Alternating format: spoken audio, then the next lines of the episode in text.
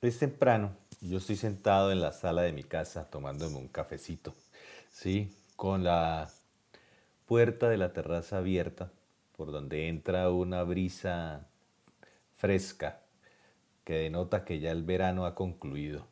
Ya los niños entran al cole, yo también ya inicio mi máster y me pongo a pensar en una frase que, que, escucho en estos días y retumba aún en mi cabeza, que solo se nota lo malo. Pues claro, ¿por qué vamos a notar lo bueno? O sea, implícitamente no deberían hacerse las cosas bien. Y de eso se trata el, el capítulo de hoy. ¿Por qué ponderar las cosas cuando se hacen bien? Hola a todos, soy Jorge A. García y este es mi podcast El Desahogo de George, un espacio donde compartiré mi punto de vista de las situaciones cotidianas que vivimos. En él te voy a enseñar mi lado más humano y la empatía que tengo hacia los demás seres. Ahora sí, se viene este episodio. Antes de iniciar, tengo que darles un dato curioso que he escuchado y me pareció que es pertinente comentarlo con todos ustedes. Acaba de concluir la Semana del Sexo. Sí, el pasado 6 de septiembre fue el Día Internacional Mundial del Sexo, pero también se puede conseguir, si uno lo busca, se puede conseguir como Día Mundial del Sexo Oral y del Kama Sutra. Entonces el dato curioso es que el científico que se inventó que el 6 de septiembre fuera el Día Mundial del Sexo, lo hizo porque es el día 6 del mes 9, lo cual forman el 69, y ya pues por obvias razones, entonces ya que es el Día del, Sexo, y también se conoce como el Día del Sexo Oral, dado que el 69 pues es una práctica donde lo, lo que más se hace pues es esto. Y él también es el día del Kama Sutra, dado que el 69 pues, es una de las posiciones insignias de este libro milenario. Así espero que hayan disfrutado de su semana y de su día, que lo hayan festejado con todo como se debe, con su pareja, con su amor. ¿Listo? Y entonces ahora sí hablemos de lo que, del desahogo que tengo para hoy. Es que para mí es como tan inaudito eso del que lleguen y digan que, que nada más uno se fija en lo malo. ¿sí? Desde hace ya 20 y algo de años que yo tengo de haberme graduado de ingeniero. En ese entonces, en el 2002, uno empieza, pues yo empecé como, como un ingeniero raso, ¿sí? de, de esos prácticamente como jefe de obra. Y ya pues lo que estaba dirigiendo prácticamente todos eran obreros, al maestro y a los obreros. Después ya eh, de, con los años el, el, organigrama fue creciendo, dado pues que se, se incluyeron más, la gente ya empezó a salir más graduada de la universidad, gracias a Dios la gente ha estudiado más, se ha preparado más y el organigrama fue creciendo, entonces fueron saliendo más, más cargos dentro de un proyecto, dentro de una obra, dentro de una empresa. Y entonces uno cada vez iba escuchando más, ya no era de los obreros, sino también del personal universitario. Y entonces íbamos escuchando de que, ay, que es que uno solo, solo ve lo malo, que no se fija que uno también hace las cosas bien y eso. Entonces a lo que yo me pregunto, uno contrata a las personas para que hagan las cosas mal y entonces si las hacen bien, ¿es un logro? Pues no sé.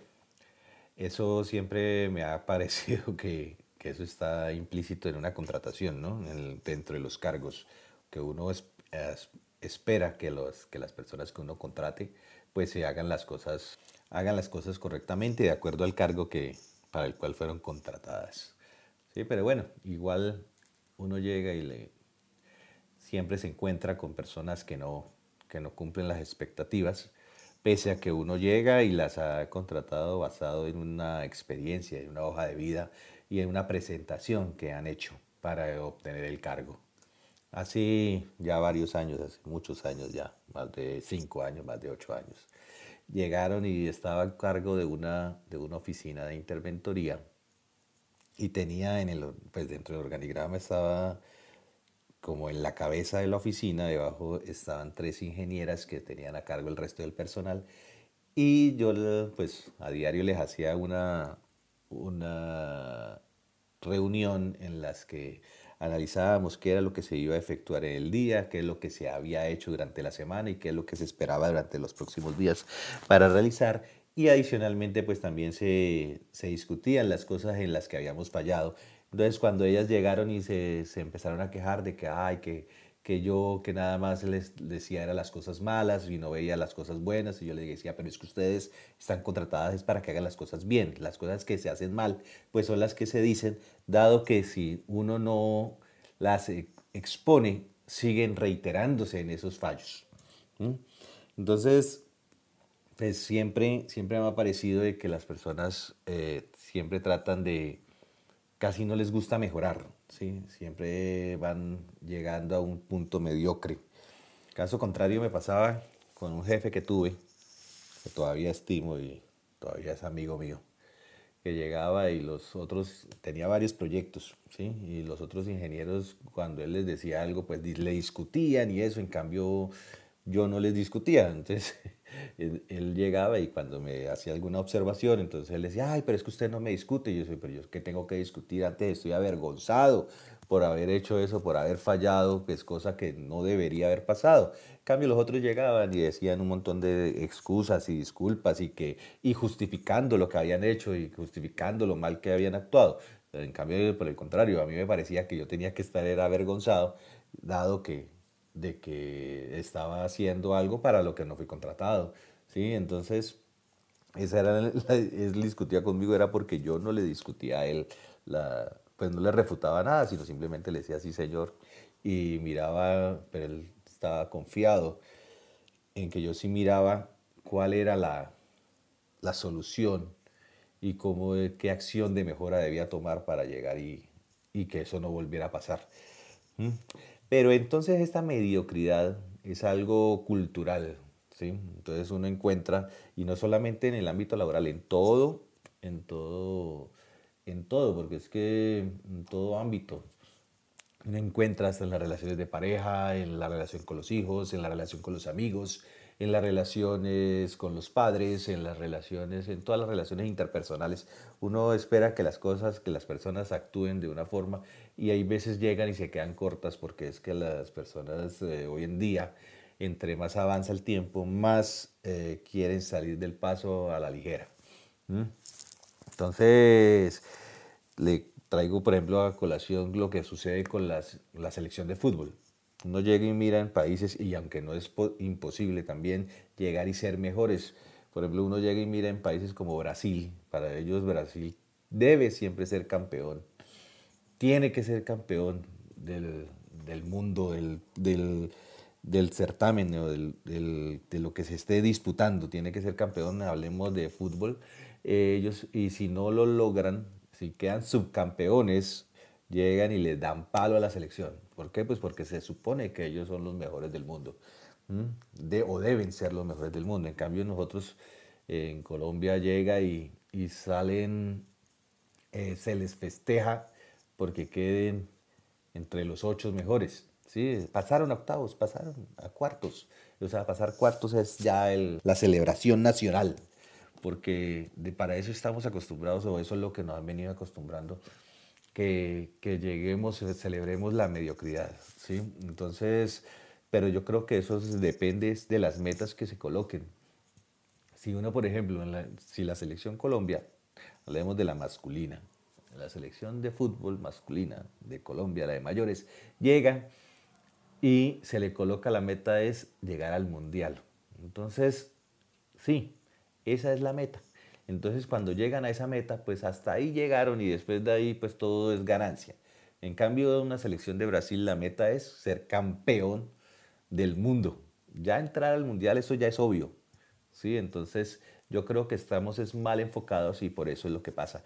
Entonces eso viene también remontándonos al, al ejemplo que le estaba colocando al comienzo, que esas son las metas que nosotros tenemos en la universidad. Entonces en la universidad cuando yo estudié en 94 o al 2000, 90, eh, perdón, 95, 96 al 2000, 2001, que fue que terminé. Y esa era como la, a uno no lo preparaban para, para, emprender, a uno no lo preparaban para generar empleo, a uno no lo preparaban para generar empresa, a uno lo preparaban era para ser empleado. Entonces, el mayor reto que uno tenía era conseguir trabajo, conseguir empleo. Entonces, ya cuando uno obtiene el empleo, pues ya de ahí para allá todo es ganancia. Sí, entonces, ¿por qué no se fijan en lo bueno que hago? Porque solo se fijan en lo malo. Y entonces creo que esas son las fallas. El enfoque que tenemos nosotros en la vida, ¿sí? Las metas, las metas las colocamos a corto alcance. No, debemos es mirar las estrellas para llegar al firmamento. Mm, entonces yo creo que es el enfoque que tenemos, que es lo que nos hace esa mediocridad de, llegar a decir, ay, es que no se fija en las cosas buenas, sino solo en lo malo. Entonces esa sería la invitación, cambiemos nuestro enfoque, miremos más allá, coloquémonos metas así, algo así que uno vea inalcanzable para que vean que nuestros, nuestro futuro va a cambiar. Mm, entonces uno llega y se propone, lo que se propone uno lo puede lograr, pero cambiando su enfoque. Así que dicho esto, es la invitación para el día de hoy. Cambiemos nuestras metas, cambiemos nuestro enfoque, dejemos de dar excusas, Dejemos de quejarnos, dejemos de llegar y decir que porque se fían en lo malo. Pues no hagamos las cosas mal, tratemos de hacer todo perfecto para que lleguemos a alcanzar a hacerlas bien. Y verán cómo podemos mejorar como personas, como trabajadores, como seres humanos, como arquitectos de este mundo, de esta sociedad. Y para concluir les hago un llamado que lleguen y y escriban en los comentarios del podcast en las diferentes plataformas en donde lo estén escuchando. A mí me llega una notificación de todas. Entonces escriban en los comentarios qué los agobia, qué los frustra, para ver si nos desahogamos todos, qué tal que compartamos las mismas situaciones. Entonces así podemos charlar un momento de los temas en común que tengamos. Bueno, muchas gracias a los seres que estuvieron conmigo hasta el final de este episodio. Espero me sigan en las diferentes plataformas digitales y recuerden, Vive y deja vivir, pero sobre todo analizando si en este instante estás viviendo o simplemente respirando. Nos vemos en una próxima entrega.